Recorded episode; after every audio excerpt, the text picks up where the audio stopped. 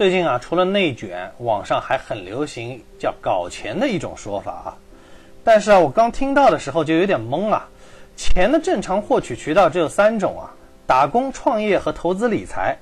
打工和创业呢，一般叫做挣钱，是个流量概念。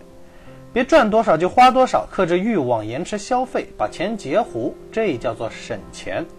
省下的钱进储蓄罐，这叫做攒钱，是个存量概念。有了存量，你就有了投资理财的资本，这叫生钱。钱生钱嘛，出卖时间挣钱加出卖本金生钱，那就等于赚钱。作为理财师，我最推崇的是省钱、攒钱和生钱。那么搞钱又是什么鬼呢？我个人的理解是啊，靠主业打工挣不到更多的钱，收入已经见到天花板了。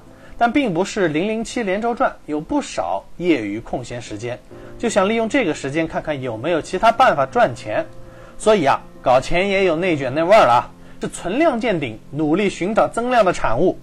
业余时间搞钱，也还是逃不出靠劳动力搞钱和靠钱搞钱两个法子。钱生钱的法子，力哥一直说了。像基金定投、打新三件套、loft 套利、双低可转债、高息创新存款、比特币、法拍房、抢原价茅台等等等等啊！只不过啊，很多钱生钱的法子，对投资者的资金实力、专业知识、投资经验、风险承受能力都有比较高的要求，很多人够不到啊。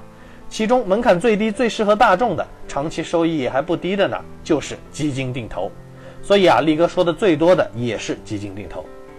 那靠劳动力搞钱就是八仙过海各显神通了，不像有些牛人年轻时代有过非常丰富的职业和行业履历啊。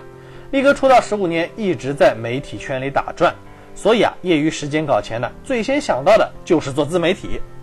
公众号的红利啊早就过了，抖音、快手的红利也过了，但是 B 站目前处于红利期，机会还是有的。另外啊，不同平台也有各自的调性，有相应的运营技巧。文字平台。头条、小红书、知乎都有机会，纯音平台呢还有喜马拉雅和蜻蜓。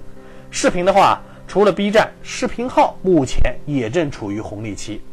如果是垂直领域或自媒体，比如理财领域，还有雪球、蚂蚁财富、招行等等平台，有的平台还有官方奖励政策，用心做，一个月几千块还是有的。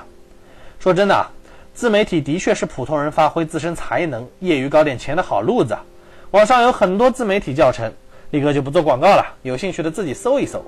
但大部分的课程啊，教你的都是技巧，特别呢是运营技巧。get 点运营技巧对自媒体涨粉和变现是有帮助的。但不管什么时代，技术如何更迭，受众如何改变，媒体啊终究是内容为王。最优质的内容永远不缺变现手段。内容和运营的关系呢，有点像正餐和餐后甜点。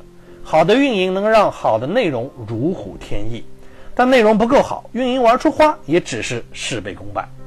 问题恰恰出在啊，做内容天赋的影响实在太大了。有人即使拿出了十个文学博士的学位，也写不出半部《红楼梦》啊！这也是力哥最痛苦的事儿啊。力哥这个号啊，不管是交给小钱、小宝还是小贝，或是交给其他人写，大概率呢是越做越差。相比力哥亲自操刀，小钱写的哪怕是著名力哥写。那么留言点赞数啊，几乎都是腰斩不止，怎么感觉是有点凡尔赛呢？但是力哥想说的是啊，内容产出主要是呢靠老天爷赏口饭，每个人的性格、形象、人生履历、思想观念、语音语调、表达方式都不一样，很难复制。力哥每天追的那些博主啊，文风几乎都有不可替代性，别人说的就不是那味儿了，就不想看。但即使你天赋不足，只要对某领域有兴趣，肚子里还是多少会有点货的。你脸皮厚，勇于表达，且长期坚持表达，多少会有点流量的，就能直接接广告或者带货了。不说赚大钱，每月赚点小钱贴补家用还是不难的。一个经常啊刷到一些长相矬、普通话不标准，甚至啊话都说不利索的人，在做短视频，甚至在做直播。不管结果如何，至少这样的创业勇气和毅力是值得敬佩的。另外啊，借助高度发达的互联网平台，还有很多门槛更低的搞钱手段。有四个轮子可以开滴滴，有两个轮子可以送外卖。你两个轮子都没有，但有驾照可以做代驾，都能在业余时间，特别是晚间搞钱。时薪怎么也有几十元啊？长期坚持下来，一个月也能挣个几千块。另外啊，如果你有些专业技能，比如会设计、会画画、懂外语翻译，会摄影摄像，会做视频后期，会做财会，会写代码，懂法律。网上也有很多兼职接货搞钱的机会，比如猪八戒网啊。你完全可以在下班或者周末，在家附近顺手做做房产中介，就算不成交也能交个朋友，长见识。一旦成交啊，提成五千，有一单算一单。我有一个兼职做大房压的朋友啊，带客户看房的过程中，一来二去，顺带啊解决了终身大事。还有小贝母亲啊，业余时间在姐妹圈里带团搞旅游，一个月也能挣几千。总之啊，业余时间多搞钱，说到底啊，你得愿意付出。靠理财搞钱，你也得花时间学习，花钱交学费。不管是套利还是港股打新，都是又复杂又繁琐。你怕烦怕累，这钱就和你无缘。靠兼职搞钱也一样，脑子好使有专长的，靠出卖脑力和手艺搞钱；脑子一般、学历不高、没啥本事的，靠出卖体力搞钱。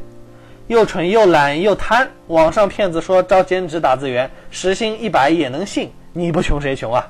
当然啊，也有些体制内部门不允许员工私下接活搞钱，那你就得衡量一下了，到底是体制内饭碗更重要，还是自己外面搞钱赚更多？趋势上看，大城市搞钱机会多，体制内工作未来收入吸引力可能越来越弱，小地方搞钱机会少，能挤进体制内还别轻言放弃为好。大家说说，你还知道哪些搞钱的门路？